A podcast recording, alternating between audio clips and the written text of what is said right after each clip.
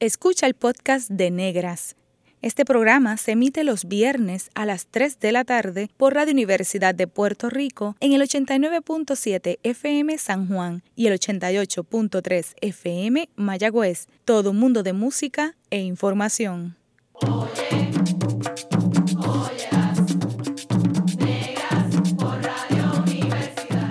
Cadena Radio Universidad de Puerto Rico presenta Negras, producido por Colectivo ILE, un espacio para visibilizar proyectos antirracistas y educar de forma crítica e informada sobre la negritud y la racialización.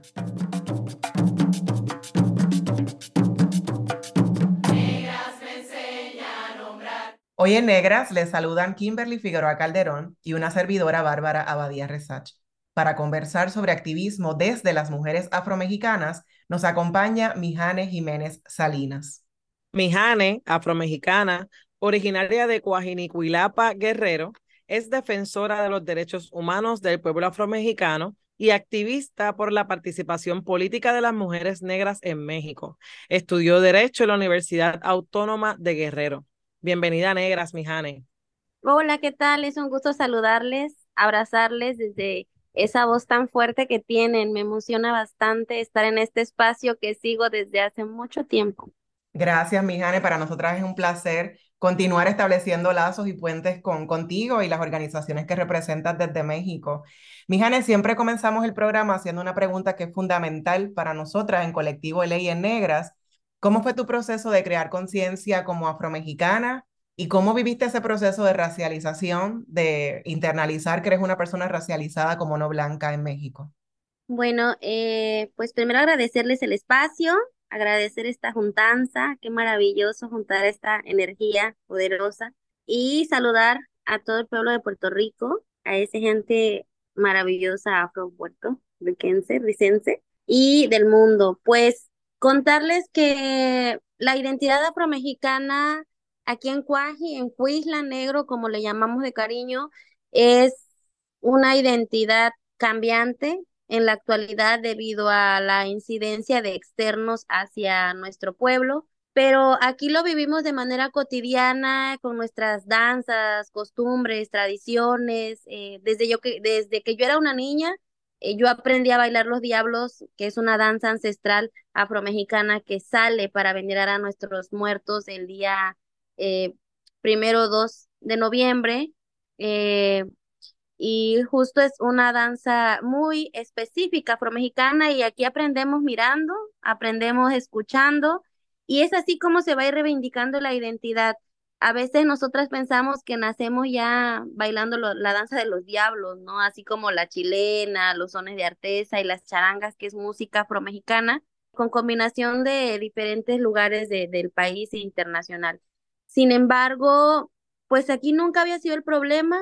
Desde niña yo he sido muy inquieta y en algún momento le pregunté a mi maestro, Víctor Manuel Estrada Muñoz, porque yo estudié en una escuela vespertina, en una escuela que actualmente está a punto de desaparecer, porque es una escuela en donde van niños de escasos recursos y pues que en su mayoría estudian en la mañana y trabajan en la tarde. Entonces yo estudié en esa escuela primaria y la educación que yo recibí era que en México todos somos indígenas y yo, mm, pero si nosotros no hablamos ninguna lengua y tampoco es que se tenga el cabello rizado aquí alrededor, ni yo regresaba a ver y decía, no, aquí no somos indígenas, ¿qué somos entonces?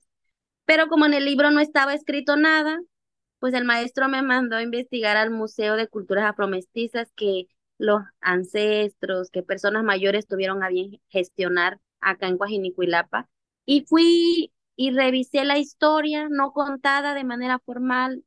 Obviamente viene la trata transatlántica, pero aún así no me quedaba claro porque eh, según la historia que contaban ahí, desde el eurocentrismo, era que las personas africanas en condición de esclavitud, porque la aparte el nombre era esclavos africanos llegaron y trajeron la viruela, trajeron puras cosas malas, ¿no? Digo, pero llegaron por Veracruz ¿cómo es que llegaron a Cuaje entonces? O sea, ¿cómo está esta historia? No me está cuadrando. Y fui y pregunté y le dije, profe, pero ahí no dice.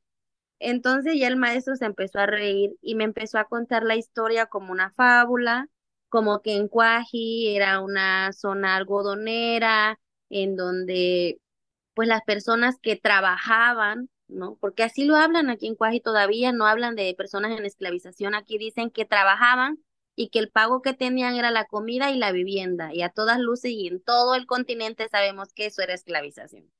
Entonces les estoy hablando de no hace mucho, no hace más que los bisabuelos de algunos familiares tenían, que tienen ahora 50 años, vivieron ese proceso de esclavización en este campo algodonero, ¿no? Entonces, pues a partir de ahí fue que empecé a no sentirme tan cómoda, sin embargo, pues tuve que salir de este contexto para darme cuenta que el resto de las personas en Cuaji, que habían en Cuaji, no era así.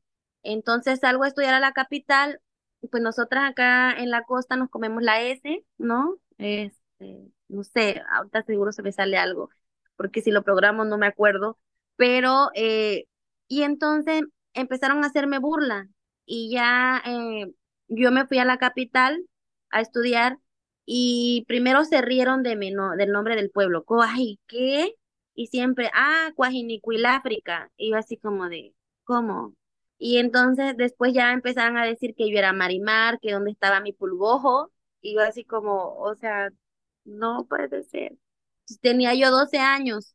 No me sentía a gusto nunca más y empecé a, a escuchar eso. Nunca detecté la identidad afromexicana porque no se sabía que yo, era una persona afromexicana. Sí, nos nombrábamos costeñas, costeños, como muchas personas en México que no saben que son afromexicanas. Ah, no, es que yo me, yo me crié en la costa. Y aunque su mamá esté fenotípicamente negra, la abuela, bisabuelo, tatarabuelo, son costeñas y costeños, ¿no? Y no asumen una identidad ni ancestralidad como tal. Entonces, ese fue un choque social y de racismo que yo viví, si no es que hasta que estudio la licenciatura y me empiezo a dar cuenta que mis padres andan en un activismo buscando ahí el reconocimiento constitucional y y del pueblo afromexicano. Y yo recuerdo que yo hasta me burlé de ellos, de mi mamá. Mi mamá es negra. Me dijo, ahora, ahora, tú también andas en eso de afromexicanos. Ay, y volteé mis ojos. Pero cuando me sienta mi papá y me dice, hija, es que tú no sabes que todos los proyectos que yo he bajado ha sido porque yo he hecho pasar a esta gente por indígena, porque para los indígenas sí hay, pero para la gente negra no hay.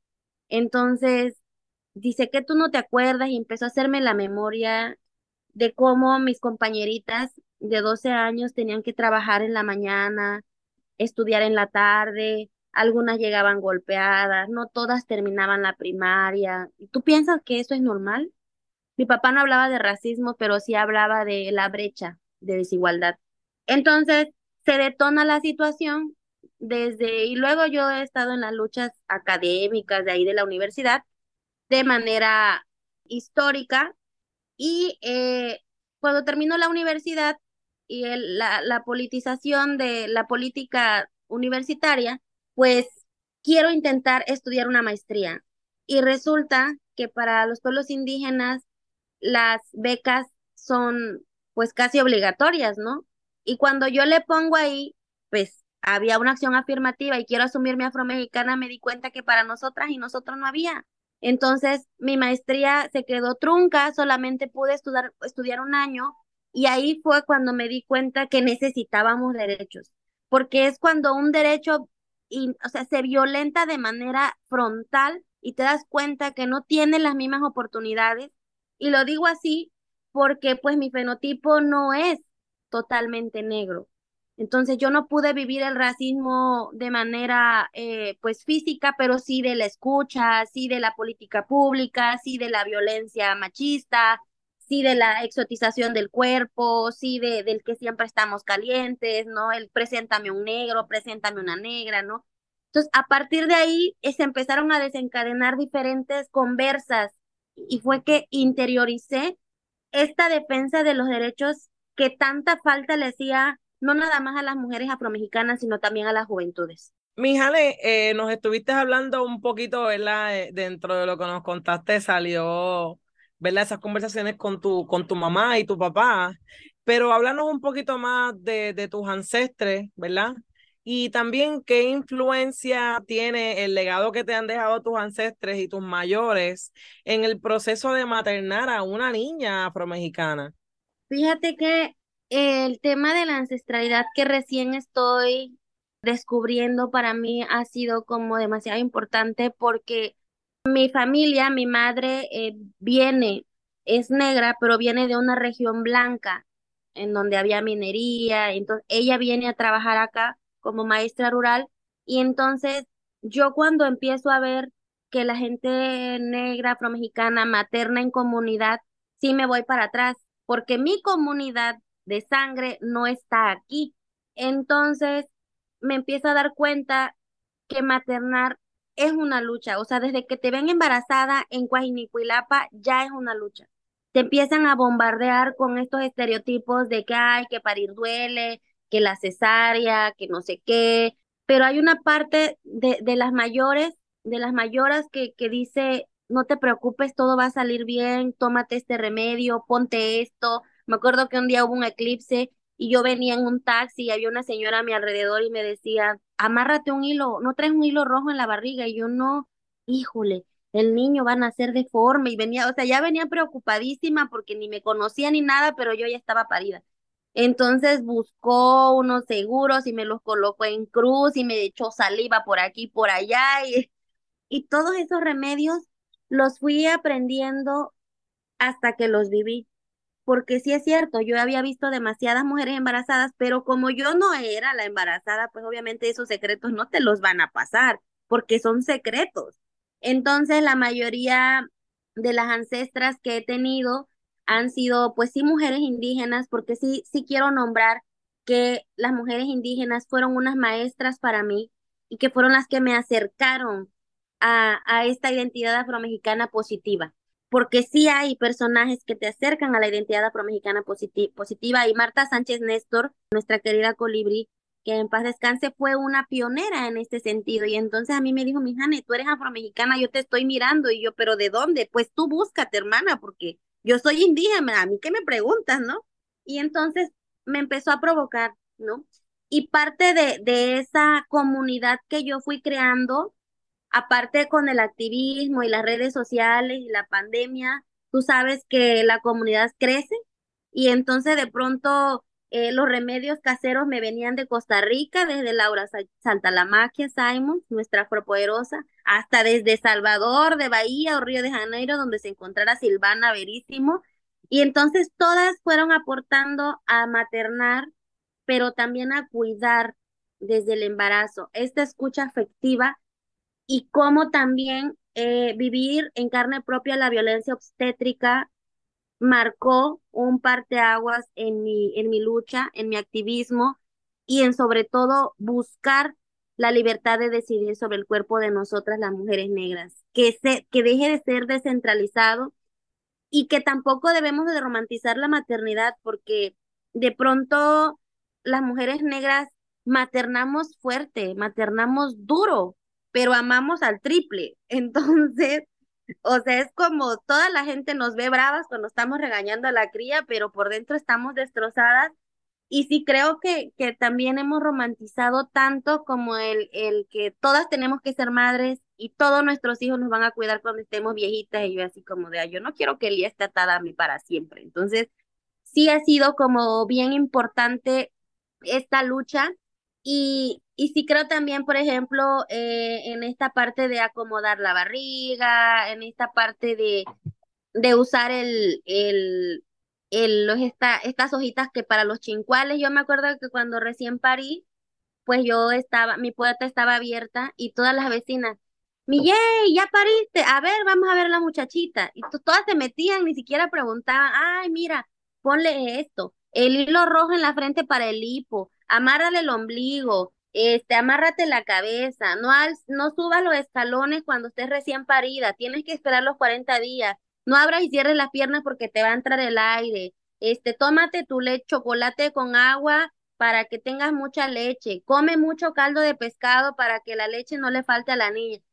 Todo eso eran, eran eh, remedios no escritos y que yo no lo sabía hasta que estaba embarazada y hasta que estaba recién parida. Y para mí fue maravilloso y yo creo que parte de la ancestralidad que pudieron haberme compartido las vecinas, las comadres, las tías, es, es eso que no es nombrado y son códigos no escritos y que son parte de mi historia y de la historia de Lía indiscutiblemente, porque también debo decirlo que tuve una abuela blanca, soy parte del mejoramiento de la raza y este blancamiento absurdo.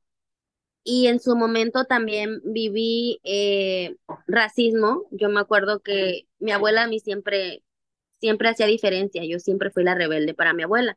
Y siempre me estaba regañando. Pero hoy sé que una de las de, de, las situaciones más fuertes que viví de ella fue que ella no quiso tocar a mi hija porque mi hija era negra. Y entonces yo me acuerdo que le contesté, ay, porque me dijo, ay, dice, la niña dice, salió morenita. Y yo, ah, sí. Y, y me dice, a ver el papá, y le mostré una foto, ¿no? Ah, dice, también está negro. Y yo, ah, sí. Dice, ay, no, dice, a mí los negros me dan asco. Y entonces yo me quedé así, ¿qué? Le dije, abuela, pero si mi abuelo está negro, él no te dio asco. Ay, no, dice, mi marido no estaba así. Le digo, claro que sí, le estaba más negro. No, dice, él no me daba asco. Le digo, sí, no te dio asco porque hasta nueve hijos le tuviste. Y ya, él le contesté a mi abuela, o sea, ¿se imaginan el nivel de, de rabia que tenía yo? Pero le contesté. Entonces, de pronto, el no resistir ni siquiera esos comentarios familiares para mí habían sido demasiado subversivos, insurrectos y demás. Y nunca le dije a mi mamá eso, nunca, nunca. Espero que no escuche. Pero sí, o sea, sí tuve el valor de contestarle a la abuela porque sí puede ser la abuela, pero cuando te tocan la cría, híjole, ahí sí puede ser hasta el mismo Dios que baje crucificado. Mi Jane, de verdad que escucharte es, un placer porque nos has compartido tantas historias, tantas cosas tan importantes para la lucha antirracista, ¿no? Eh, nos hablaste de, de, maternar en comunidad, la importancia de cómo a través de la ancestralidad se mantienen y se sostienen estas prácticas. Te quiero hacer una pregunta muy puntual. ¿Qué son chincuales? Los chincuales son unos granitos que salen en la colita y que según es porque los niños tienen lombrices. Entonces, ah, como uno no se desparasita cuando está embarazada, los niños salen chocos aquí, sucios, chocos de sucios. Los niños, choco es una palabra africana, afromexicana, muy propia de aquí. Entonces, cuando los niños, los niños nacen chocos, salen los, los granitos, los chincuales, y entonces tienes que bañarlos con esas aguas, con esas, este, esas hojas. Ahorita no recuerdo el nombre, pero en tres minutos te digo. Ok, ok. para, para beneficio de la audiencia puertorriqueña, ¿no? Eh, también algo que me pareció súper importante es el vínculo que haces entre lo indígena y lo africano, ¿no? Y cómo eso ha pervivido en tu experiencia propia, ¿no? Como, como persona afromexicana, hablaste del, del asunto de mejorar la raza, del blanqueamiento en tu propia familia. Eh, otra cosa que me parece que es fundamental es cómo te posicionas desde el principio, ¿no? Como una persona que que no necesariamente tiene la experiencia que vive la persona con una piel oscura o, una persona visiblemente negra, ¿no? Y eso es bien importante, ¿no? Para entender estos procesos de racialización. Em, y otra cosa que me llamó mucho la atención es cuando mencionas la identidad indígena positiva. Y nuestro sueño en Negras es que tengamos una identidad racial negra, saludable, positiva.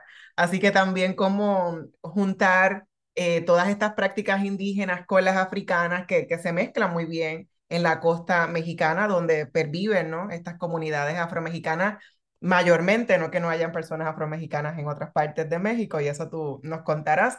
Em, entonces, me gustaría que nos abundaras un poquito más. Nos dijiste cómo empezaste a aprender sobre la afromexicanidad a través de buscar por tu cuenta, luego el maestro te, te dio algunas claves, pero como en fábula. Pero entonces, ¿cuáles son las historias eh, reales, ¿no? De la, de la afromexicanidad. Eh, ¿Dónde eh, se concentran las personas afromexicanas? Y particularmente lo pienso porque al saber que tan reciente como el censo del 2020 se incluyó la categoría afromexicano y afromexicana, ¿dónde están los afromexicanos en México? Y decías, hay gente que se dice costeño, no negro mexicano. Entonces, como si nos puedes abundar un poquito más sobre, sobre esas identidades.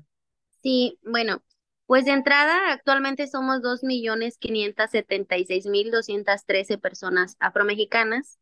La mitad somos mujeres, un poco más de la mitad somos mujeres, somos mayoría. Y el estado con mayor presencia, densidad afromexicana es Guerrero, donde yo estoy viviendo, y Coajinicuilapa es uno de los municipios nacional e internacionalmente reconocidos como mayoritariamente afromexicano. De ahí está Veracruz y Oaxaca, que también tiene un alto porcentaje de población afromexicana, pero en, en el sureste últimamente hemos encontrado con compas activistas como, eh, como en Chiapas, como en, en Yucatán, incluso Campeche, personas afromexicanas, pero eh, debido a la migración, creo que Ciudad de México también alberga la mayoría de personas afromexicanas, como Baja California Sur, Baja California Norte, que mucho en Los Cabos, ¿no? Gente de aquí de Coajinicuelapa se ha ido a Los Cabos a trabajar, que Los Cabos es una ciudad eh, turística muy reconocida en México, que yo no conozco, ¿verdad? Pero dicen que es muy bello. Justamente considero que parte de Morelos, el Estado de México también, nosotras y nosotras sabemos que hay personas afro Coahuila, ¿no? Hay personas afromexicanas en todo el país, que Guerrero y Oaxaca y Veracruz han sido como los históricos, ¿no? Lo que cualquier persona de, que debería de ser de conocimiento general deberían de saber que ahí estamos todas y todos, ¿no? Todos. Pero eh, el censo tuvo, tuvo subregistro, así como también sabemos que a las personas les, les hacían la pregunta como las miraban. Es decir, si, si miraban a alguien de tez clara y rizada, obviamente no le iban a preguntar si era afromexicana. Entonces, Tampoco es que el Estado mexicano haya hecho una campaña de sensibilización para decirle, oye, manito, tú eres afromexicano, tú que eres jarocho puedes ser afromexicano, tú que eres acapulqueño puedes ser afromexicano. Por ejemplo, Acapulco, que es uno de los puertos importantes con mayor presencia afromexicana en la Sabana, en la Jardín Mangos, en el Rena, en la Zapata, en la Cima y en otros en otras colonias rurales, obviamente, pues no no no fueron contadas como afromexicanas. Incluso en Guerrero, en la parte de la Costa Grande, también hay personas afromexicanas que no se asumen como tal. Entonces, ¿cómo se asumen como costeñas? No morenas, ¿no? Acá les encanta aquí en México decir que para no decirse, pues more, pues no sé, te es un poquito clara. Ah, es que tú eres morena clara. Ah, es que tú eres morena oscura. O ah, es que eh, tú eres así. El término moreno engloba a muchos por ejemplo, cuando vienes a preguntar acá por una persona o vas a buscar a alguien, ah, sí, es uno moreno, es uno bien moreno. O sea, bien moreno es cuando te quieren expresar que la, la, persona es negra, ¿no? Y cuando te dicen, por ejemplo, de un color, eh, de mi color, del color de Kimberly, ah, es que tú eres morena clara, contigo no hay problema, estás como pasable, ¿no? Justamente es como quitarle la carga de lo negativo a la palabra por el tema del racismo interiorizado que, que se vive acá en México. Actualmente, como te contaba, la diversidad de identidades afromexicanas es cambiante, ¿no? Hay personas que ya se sumen afroindígenas, en la colectiva Afropoderosas hay una chica que se sume a afromaya, por ejemplo, afromusgo. Entonces, eh, nosotros no, no podemos encasillar la identidad afromexicana, sobre todo porque México es un país de tránsito de manera histórica, ¿no? Toda la gente quiere ir a Estados Unidos y pasa por aquí, se quedan, se van y demás, pero la carga histórica que se tiene como personas, pues afromexicanas con este proceso de esclavización, pues somos las personas que, que vivimos en esta cosmovisión, ¿no? La danza de los diablos, la gastronomía, el toro de petate, los sones de artesa, ¿no? Esos somos las personas afromexicanas, que somos las que ya nacimos en territorio nacional y que conservamos estas costumbres y tradiciones, cultura y, demás. Sí, hablando de, de tradiciones, nos ha, nos ha hablado mucho, ¿verdad? De cómo se pasan esas tradiciones de generación en generación y cómo tú recuerdas una desde bien pequeñita y demás. Y queremos hablar un poquito de, de, de tu mamá, ¿verdad? De mi Jane Asunción Salinas García. Eh, además de maestra, activista, fue promotora de la danza ancestral afromexicana conocida como Artesa eh. O el fandango de, de Artesa. Y entonces queremos saber o nos preguntamos, ¿puede la danza eh, ser un bastión para la defensa de los derechos de las comunidades afromexicanas? Mi mamá fue regidora de educación y entonces ella fue la única mujer regidora en 1994 en Coajinicuilapa, en un cabildo como de ocho personas. Ella era la única mujer y afromexicana. Entonces, ella era la encargada de visibilizar la cultura afromexicana y se llevaba estos sones de artesa, que es una madera eh, con una cabeza de vaca, en donde es, es como, ¿cómo se podría llamar? Una tarima, es una tarima. La artesa es una tarima hecha de madera, de parota, con una forma de la cabeza de vaca. Ya ven que acá en México nos prohibieron a nuestros ancestros, ancestres, ancestras, nos prohibieron los tambores. Entonces se, se agarró y se apropiaba esta tarima, los sones de artesa y el sonido de los tambores se hace con los pies. Y el cadereo y demás. Eh, la música que se acompaña son cuerdas, es violín, guitarra. Últimamente le han puesto una caja de, de madera como de sonido y es una pareja bailando en la tarima. Al término del baile se echan un verso, ¿no? Un verso es como una copla picara, de picardía, ¿no? Ya no te quiero, ya no, porque eres como la cera. Te derrites con el sol y te pegas con cualquiera, ¿no? Y ya hombre, mujer, se va contestando así. Y antes las bodas eran así. Las bodas de las personas afromexicanas eran con esos, esos bailes de artesa, eh, en San Nicolás y en las comunidades de acá.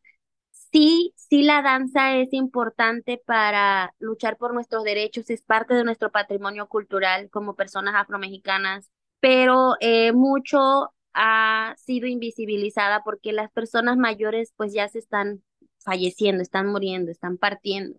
Entonces, y tiene que ver con la tecnología y que la juventud ya no está interesada en aprender a bailar los sones de artesa y eso también me entristece, ¿no? ¿Cómo le pones el botón de llamar la atención para que la juventud quiera promover a través de los sones de artesa la identidad afromexicana? Todavía no se sabe.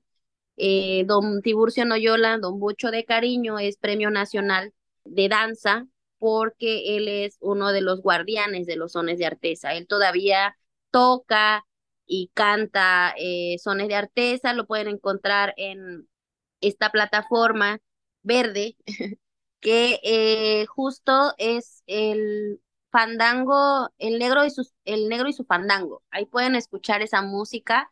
Eh, tiene ahí un álbum y pues prácticamente es una de las danzas que, que yo tuve el honor de escuchar en vivo a todas estas personas que ya no están, escuchar de viva voz de doña Catalina eh, Bruno, una mujer afromexicana del Cacalote, que así se llama la comunidad, que cuando yo tenía siete años no había ni luz ni agua potable.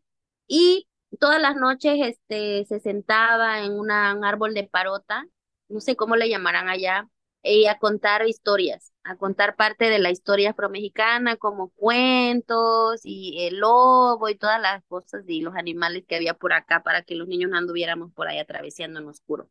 Entonces, eh, todo eso me contaba doña Catalina Bruno, don Silvestre, y todas estas personas pues han ido falleciendo y eso ha permeado mucho en la cultura afromexicana. Y bueno, la danza de los diablos originalmente era para hombres, Hoy las mujeres hemos desmontado estereotipos, ahora las mujeres bailamos la danza de los diablos cuando queremos y en dónde queremos y cómo queremos. Ya hay un grupo de diablas en Collantes, eh, encabezados por Mayra Guzmán, que es parte de la colectiva Muafro. Y cabe resaltar que los diablos de San Juan Bautista Lo de Soto, Oaxaca, que está a 15 minutos de Cuaji, no son los mismos que se bailan en Cuaji, como tampoco son los mismos que se bailan en Collantes. Entonces, hay diversidad de diablos también y ahí estamos compitiendo todo el tiempo. Entonces, esta danza sale eh, en Día de Muertos, como te decía, eh, pues nosotras ponemos nuestra ofrenda, en este caso yo a mi padre, eh, buscamos, los, los, los diablos andan por las calles, originalmente venían y pedían ofrenda, le bailaban a tu difunto y le componían un verso y ya tú les dabas ofrenda. La ofrenda es comida, la comida particular que le gustaba a tu difunto, la comida, la bebida, el dulce, el chicle, todo lo que tú quieras, porque nosotras y nosotros creemos firmemente que vienen solo ese día a comer y a compartir con nosotras y nosotros. Entonces, pues yo siempre eh, trato de que los diablos estén en mi casa, en mi ofrenda, porque a mi papá le encantaba la danza de los diablos, ¿no? Y pues también tiene su verso, es Zamora, me voy, Zamora, Zamora, me voy de aquí ay, no me quiero enternecer, algo así. Y entonces ya se van los diablos, caramba, se van para, pone una palabra para Julio diciendo que viva caramba, Silvio Jiménez Lugo, diciendo que viva caramba, Silvio Jiménez Lugo, y ahí se tiran al suelo, y entonces en cada casa van componiendo mm, cada, y te preguntan, ¿cómo se llama el difunto? Fulanito, ah, sí, y se ponen y se reúnen, ah, así vamos a ponerle, ¿no? Y ya, entonces yo de pronto le canto una lía, ya se van los diablos, caramba, se van a buscar chía, ya se van los diablos, caramba, se van a buscar chía, diciendo que viva caramba la niñita Lía, diciendo que viva caramba la niñita Lía, y ya, y entonces así van por todas las ofrendas, todas las casas a Kencuaji. Entonces, eso es muy afro, los instrumentos es una armónica, una quijada de burro o de vaca, porque los dientes es lo que se oye, eh, y un cuerno de chivo con el que raspan la quijada. Entonces, eh, la danza ha servido para estar en eventos del Estado, pero también está de eventos en, en, marchas, ¿no? Como posicionando el aquí estamos, ¿no? Hoy todo México sabe que la danza de los diablos es originaria de Coajinicuilapa Guerrero y así sucesivamente. Sí creemos que la danza nos puede impulsar. Hay más grupos de diablos que grupos de sones de artesa, porque sí, porque la, los sones de artesa es más difícil, sí implica más tiempo de ensayo y sí implica que una experta y experta, y ese sí, no cualquiera lo podemos bailar porque tiene el ritmo de complejidad, como les decía, el golpeteo con, con los pies en la tarima, debe de tener un, un sonido peculiar que no cualquiera podemos. No, has hecho un recorrido visual. Yo no sé ustedes, yo me lo estaba imaginando mientras lo estabas eh, contando, un recorrido auditivo porque nos cantaste, así que, y, inclusive emocional, hablando de los ancestros y cómo también les reverenciamos y les reconocemos a través de la danza. Y yo estoy bien agradecida por lo que acabas de hacer.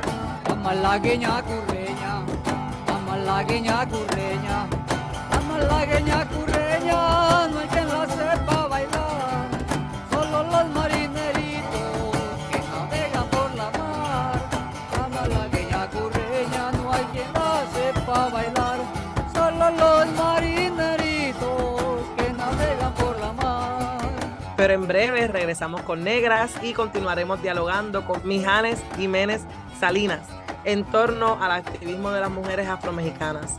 Sigue en sintonía con Radio Universidad de Puerto Rico.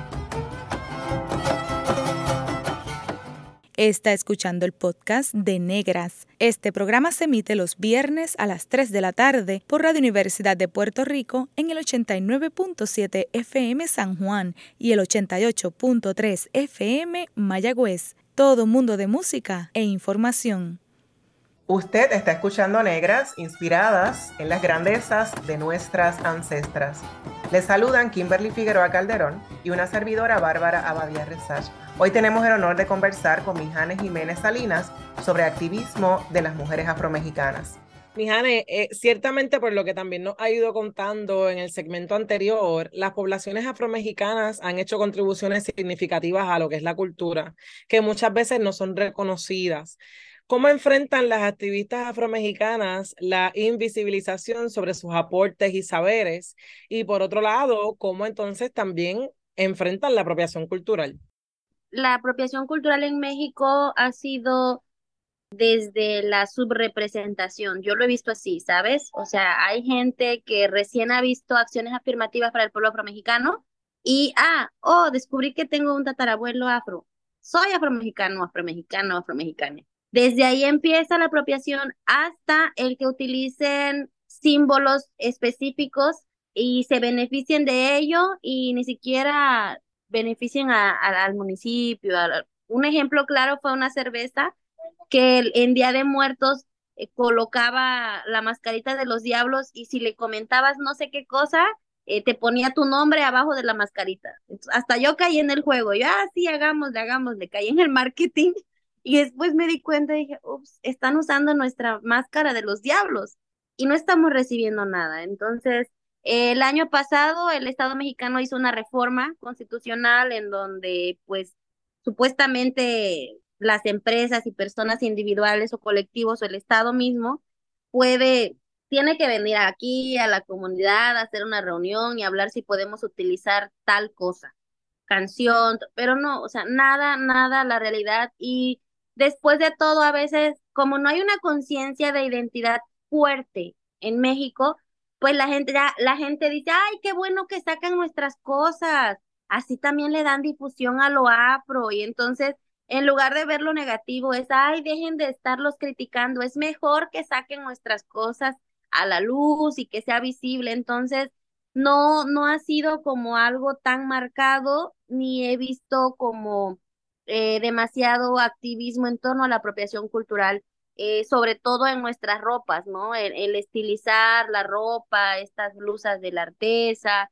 Y también eh, se ha visto que últimamente las mujeres afromexicanas hemos tendido a buscar esta parte de la africanía en telas africanas y que incluso han, han exotizado esta parte de los turbantes, porque por ejemplo hay un debate bien fuerte con eso de los turbantes, porque aquí en Cuaji las señoras todavía se amarran la cabeza pero ninguna se hace un turbante. O sea, aquí la gente se amarra la cabeza con un pañuelo así liso para atrás porque no quieren que le dé el sol o porque le hace daño el sol y piensan que así no les va a dar directo.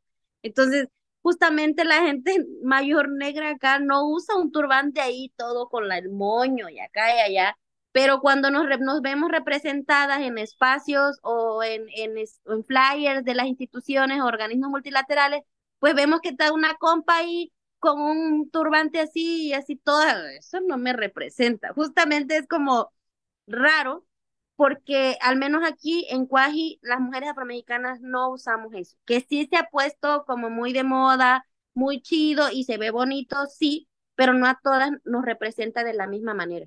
Mijane, gracias por contarnos sobre eso, porque es un, un tema también muy controversial y, y, muy difícil a veces de entender el tema de la apropiación cultural con, con la cuestión del mestizaje y todo eso. Entonces, gracias por ponernos en perspectiva también desde tu perspectiva, eh, ¿verdad? Como afromexicana. Y también quisiéramos hablar un poco sobre tu mm, activismo político, ¿no? Sabemos que tu padre Silvio Jiménez Lugo estuvo involucrado en la política, tú fuiste candidata a legisladora en Cuajinicualipa, Cuajinicuilapa.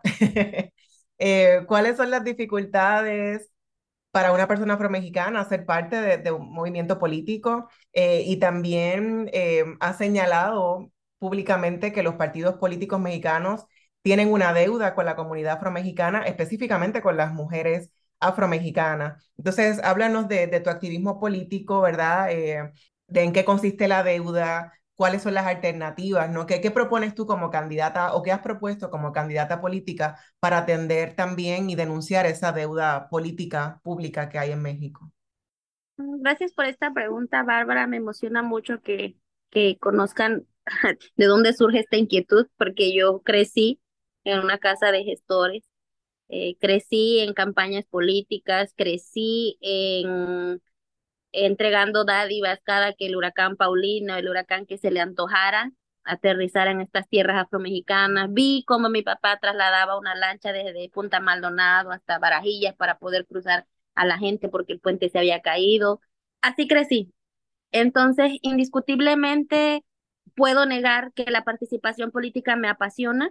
Soy promotora de las acciones afirmativas para candidaturas del pueblo afromexicano aquí en el estado de Guerrero que de ahí se apuntalaron para que a nivel nacional el INE declarara alineamientos en el proceso pasado para eh, espacios de representación proporcional en la Cámara Alta, en el Congreso Federal, a candidaturas de personas afromexicanas. Actualmente hay seis curules de personas afromexicanas, en cinco hubo subrepresentación o usurpación de identidad y solamente una es la que ejerce una persona afromexicana, activista, defensora con agenda. Hombre, Cabe resaltar que yo inicié este proceso por la inquietud en diferentes procesos de internacionales como la Asamblea General de la OEA. Yo veía que había congresistas afrodescendientes en Honduras, en Colombia y en otros espacios Y eso dije, ¿y por qué en México no? Entonces, cuando promuevo, gracias a la Defensoría Pública Electoral del Tribunal Electoral de la Federación, eh, eh, de manera coordinada, estas acciones afirmativas, pues tomaron de metodología las encuestas intercensales porque de 2015, porque hay que recordar que el pueblo negro en México no había sido contado de manera oficial nunca hasta en 2020. Entonces, ese fue un parteaguas. Después soy candidata y una de las propuestas principales es generar un reconocimiento constitucional en el Estado que garantice presupuesto, política pública diferenciada para las personas afromexicanas y sobre todo reivindicar la identidad positiva en infancias, en juventudes, para pues sensibilizar las muestras de racismo que tenemos en nuestro territorio.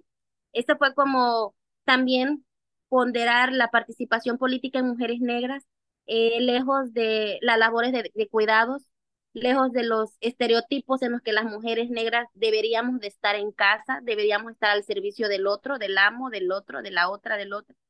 Entonces, justo es ir, ir desmontando esa idea de que nosotras no podemos, ¿no?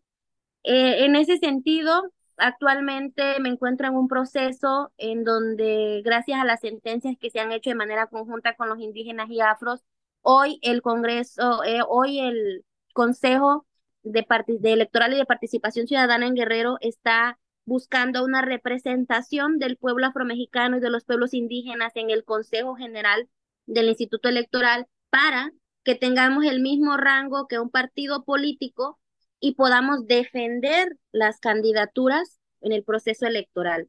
Yo estoy en la primera etapa, salí siendo representante municipal de aquí de Coajinicuilapa, las autoridades comunitarias me eligieron. Uno de los objetivos en participación política es generar lineamientos claros. Eh, yo he posicionado mucho la autoascripción calificada, que esto para mí es que las personas que accedan a las cuotas electorales afrodescendientes tengan un servicio a la comunidad, no un servicio institucional, no que hayan sido diputados, presidentes, gobernadores, no, que hayan sido personas que hayan hecho eh, labor social, alguna fiesta patronal, alguna, eh, llámese padres de familia, comités de padres, madres de familia, servicio en donde no hayan adquirido ningún pago, que hayan regalado algo, ¿no? Claro que está de más decir activismo, defensoría de derechos, ¿no? Entonces, eso es algo que yo he estado buscando desde hace algunos años y, y hoy creo que esta es la oportunidad para que Guerrero eh, sea pionero en, en participación política del pueblo afromexicano, pues vamos a esperar y si no vamos a estar vigilantes de la persona que quede ahí. Y yo creo que uno de los, de los desafíos importantes para las mujeres negras en el poder es, primero, creérnosla. Segundo, la labor de cuidados. La mayoría de mujeres negras tenemos a alguien a quien cuidar. Si no son hijos, es eh, a alguna persona adulta mayor o alguna persona con discapacidad. Entonces, no se puede pensar en participación política si tienes que pensar quién va a cuidar a la persona o a la cría. Entonces, un tema, un tema de cuidados y esas redes de apoyo que tanto hablamos a la hora de participar en política, yo cuestioné mucho al movimiento feminista y a las mujeres activistas en que todo mundo compartía mis flyers y tal vez en mi propuesta de campaña, pero ninguna ni afrofeminista ni feminista casualmente compartía que había una mujer afromexicana siendo candidata y para mí eso fue un golpe duro, porque hemos romantizado la participación, porque todas decimos participen, pero cuando participamos ninguna de ellas, ni nosotras ni las otras, apoya, comparte, difunde la propuesta de la compa. Entonces ahí cuando digo es absurdo. Yo sí eh, denuncié eso y lo he denunciado de manera pública. Sí, me sentí sola, me sentí aislada, no sentí ninguna red de apoyo de ninguna colectiva afromexicana defendiendo la, la candidatura. Entonces, y por supuesto tampoco quiero romantizar la participación política porque la vida cambia después de ser candidata. Y eso lo he dicho responsablemente, compa. Si ustedes quieren, piénsenle. No está fácil, no está fácil. Si quieres, tienes que empezar a hacer esto, esto, como una serie de acciones. Y hoy creo que esa es la agenda para mí, para mi Jane, para Mano Amiga, el decir que cuál es la verdadera participación política que debemos de tener las mujeres afromexicanas y quiénes estamos dispuestas a estar ahí. Porque tampoco se trata de lanzar al ruedo a las compas sin advertir qué es todo lo que implica. Sí, ahora que, que nos has mencionado Mano Amiga, ¿verdad? Y, y, y, sabemos que es una de las organizaciones afromexicanas de mayor tiempo en la lucha comunitaria. Cuéntanos sobre los objetivos y logros de esta organización que hoy día presides y que fue fundada por, por tu papá. ¿Ha sido difícil asumir el liderazgo comunitario? ¿Cómo te recibieron las mayores también? Allá que hablaste un poco, ¿verdad?, de, de ese recibimiento, pero las personas que estaban antes que, que tú, ¿cómo lo vieron también? Pues me pusieron el apodo de la niña veneno, entonces imagínate cómo me recibieron. Fíjate que yo asumo la presidencia después de que fallece mi padre. Le di un cambio totalmente ahí, la mesa directiva es, es LGBT.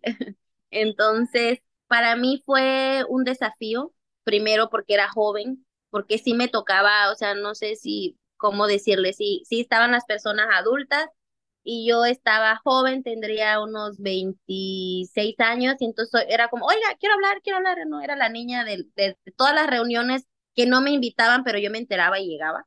Y entonces era la que siempre tenía alzada la mano y era la última a la que le daban la palabra.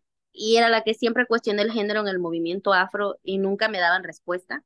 Pero todo fue cambiante después de que yo paro, ¿sabes? Después de parir, es que como ya eres mamá, aunque yo era joven, pero como ya era mamá, ya se tomaba por seriedad el asunto. Ah, no, ahora ya sabe lo que quiere la muchacha, ya no era la niña veneno, ¿no? Ahora era la problemática, la que cuestionaba todo, pero ya no era la niña veneno. O sea, si ves, o sea, como que el mismo adultocentrismo era de, ah, como ya tiene un hijo, ya creció, ahora sí ya tiene derecho a hablar, tiene derecho a opinar. Y desde ahí me di cuenta en ese movimiento afromexicano adultocentrista que era necesario generar espacios propios para las juventudes, no para mí, porque yo ya iba de salida, sino para los que vinieran llegando.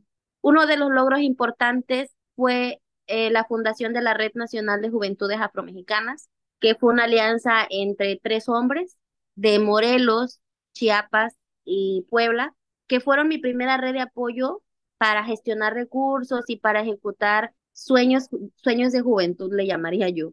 Se creó esta red, lleva tres años, actualmente está consolidada, tiene su propia autonomía, sus propios recursos económicos y propios liderazgos. Y justo hasta este año que fueron al foro permanente, yo tuve la oportunidad de gestionarles el proceso de visado y demás y articulaciones.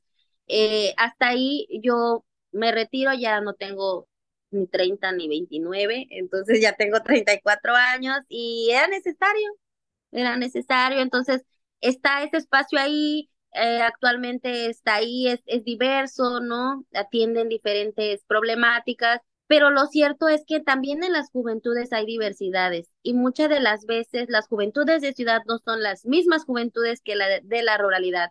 Y ahí hay todavía uno de los impulsos a, y a ponderar la identidad en las juventudes rurales. Otro de los logros importantes de Mano Amiga, aparte de los de participación política, fue que en pandemia estuvimos dando paquetes de sostenibilidad alimentaria a familias afromexicanas de escasos recursos, a personas de la tercera edad y a madres autónomas, así como también la creación de la red internacional afropoderosa. Esta red que habla de la importancia de decidir sobre nuestros cuerpos afrodescendientes, pero también de la menstruación digna en niñas, adolescentes y jóvenes afromexicanas y afrodescendientes y por supuesto también el autocuidado o cuidado colectivo como medida de prevención para eliminar la, el abuso sexual. Entonces han sido estos ejes importantes que nos han permitido llegar a diferentes países, Costa Rica, Ecuador, Cuba recién y Colombia, México, por supuesto.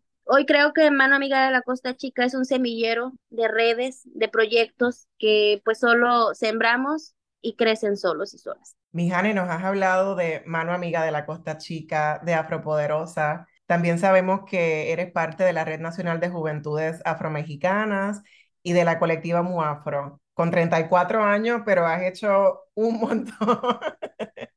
Así que, y, lo que falta, eh, que ojalá que lo que falte también traiga mucha alegría eh, y mucho goce, ¿verdad? Porque eh, sabemos que estos trabajos tienen una carga de, de, mucho dolor, de mucho trauma y muchas frustraciones como las que planteabas cuando estabas en una organización y no tenías básicamente ni voz ni voto o no te escuchaban como, como mereces como, como persona. ¿Nos puedes hablar un poco sobre la Red Nacional de Juventudes Afromexicanas y de la colectiva MUAFRO, pero pero en general, ¿cuáles son esas denuncias principales que tienen, que, que dan cuenta de la, de la necesidad de que existan estas organizaciones? Pues como te contaba desde la red, el primer obstáculo a vencer fue el adultocentrismo, en esta parte de si solo los, porque entre, entre machos también hay, hay niveles, ¿no? en, este, en, en este caso fue el etario, ¿no? Porque no porque hayan estado en la red significa que ya estén deconstruidas, no, tampoco. Pero sí entre el mismo patriarcado, el que el adultocentrismo era una pieza principal para obstaculizar y llegar a diferentes actoras, actores o cambio social, incluso poner la problemática de el orgullo LGBT afro dentro de un movimiento nacional que la red nacional ha sido pionera en eso. Hoy creo que también eh, Afropoderosas, otro de los obstáculos a vencer fue a ver ustedes, mujeres afrodescendientes deconstruidas. No están, no están pensando en las niñas. ¿Cuántas niñas hay en cada encuentro de mujeres? Ninguna, ¿no? ¿Cuántas colectivas de mujeres afrodescendientes en todo el continente están hablando de aborto? Ninguno. ¿Cuántas colectivas de mujeres están hablando de menstruación? Ninguno. A ver, usted mujer adulta que sabe, ¿no? Entonces, e, eso fue como de los primeros obstáculos. Y la colectiva Muafro es una colectiva de base de mujeres rurales hablando de identidad afromexicana y sobre todo hoy están iniciando un proceso, estamos iniciando un proceso de sanación en donde recurrimos a Colectivo ILE para fortalecer nuestro propio proceso de sanación. Las, las mujeres defensoras, ¿quién las cuida? y a las mujeres negras defensoras, ¿quién nos cuida? ¿Quién invierte en ello? Si nosotras mismas no lo hacemos, entonces ¿quién? Entonces, a partir de ese proceso es que decidimos vincularnos y seguir tocando puertas para sanar nuestro propio legado ancestral, individual y colectivo. Estoy pensando, sí, en esta juntanza, ¿no? De colectivo y, y Muafro en árabe, ¿verdad? De esa afrosanación, pero yo quisiera como saber un poquito más o que la radio audiencia escuche de cuáles son esos planes en futuro inmediato, un poquito más específico.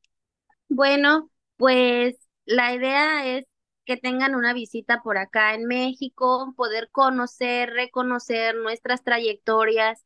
La colectiva Muafro somos mujeres diversas de diferentes edades de Guerrero y Oaxaca y eh, hacemos, tenemos una agenda propia en donde buscamos la participación política, los derechos a la salud, derechos sexuales y reproductivos, identidad, antirracismo, y eh, se tienen más de ocho años de fundación y eso nos ha permitido detectar y detectarnos que en temas de autocuidado somos todavía jóvenes. Eh, conocimos al colectivo ILE y a Revista Étnica en Cambridge ahora que nos tuvieron a bien regalar un, un libro que se llama Sanare o Sanare. y pues quisimos que nos compartieran un poco de su maravilloso trabajo acá. Estaremos en este encuentro de Afrosanación en Huatulco, vendrán compañeras, corresponsales y también van a recorrer parte del territorio de base, como nosotras decimos.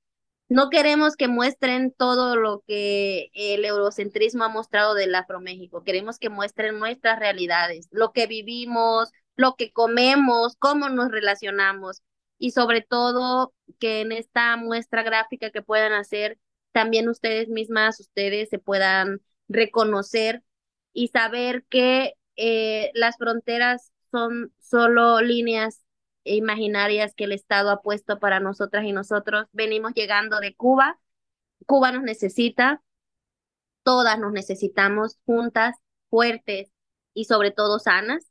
Algo que les decía a las compas es que, bueno, eh, todo mundo quería ir a Costa Rica cuando Epsi era vicepresidenta. Todo mundo quería ir a Colombia ahora que Francia Márquez es vicepresidenta. Pero ¿quién quiere ir a las colonias, a la base, donde habemos mujeres negras que estamos trabajando duro, que estamos resistiendo al capitalismo, al racismo y que todavía tenemos la esperanza de sanar y sanarnos? Entonces, hoy creo que es necesario que nos articulemos también desde el capítulo México de la Red MAT estamos buscando hacer alianzas. Si bien es cierto, tampoco hay que romantizar la relación entre nosotras, pero buscamos, buscamos estos acuerdos, estos consensos y impulsar la sororidad que no me gusta mucho ese término porque de pronto romantiza también el que tengamos que soportar lo que la otra feminista blanca burguesa hace, no me gusta, pero eh, pues justamente es necesario que nos aliemos, que nos articulemos desde una manera empática, amorosa y sobre todo antirracista. Mijane, quedan muchísimos temas por conversar contigo, pero no queremos despedir el programa sin saber qué sueñas. Un mundo antirracista en donde mi hija se pueda ver representada en los programas de televisión, en la música, en los libros de texto. Sueño un mundo lejos de las fronteras y con el afroamor que todas nosotras tenemos que dar. Qué belleza. Soñamos contigo, mi Jaime. Como siempre, agradecemos al personal técnico de Radio Universidad por su apoyo en esta edición de Negras. No olviden sintonizar Negras el próximo viernes a las 3 de la tarde. Feliz viernes a todos. Mi padre fue capitán, mi padre fue capitán, mi padre fue capitán y yo nací marinero para navegar a la mujer que más quiero. Mi padre fue capitán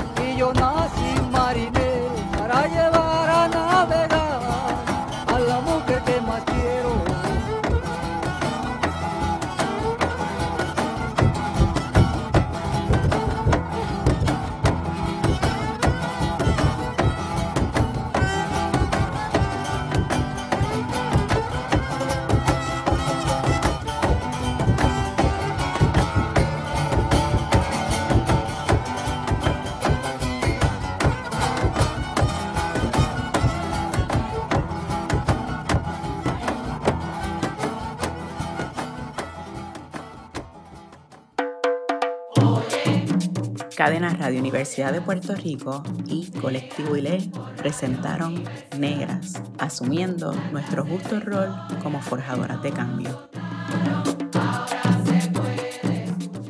Acaba de escuchar el podcast de Negras. Le invitamos a que nos sintonice los viernes a las 3 de la tarde por Radio Universidad de Puerto Rico en el 89.7 FM San Juan y el 88.3 FM Mayagüez. Todo un mundo de música e información.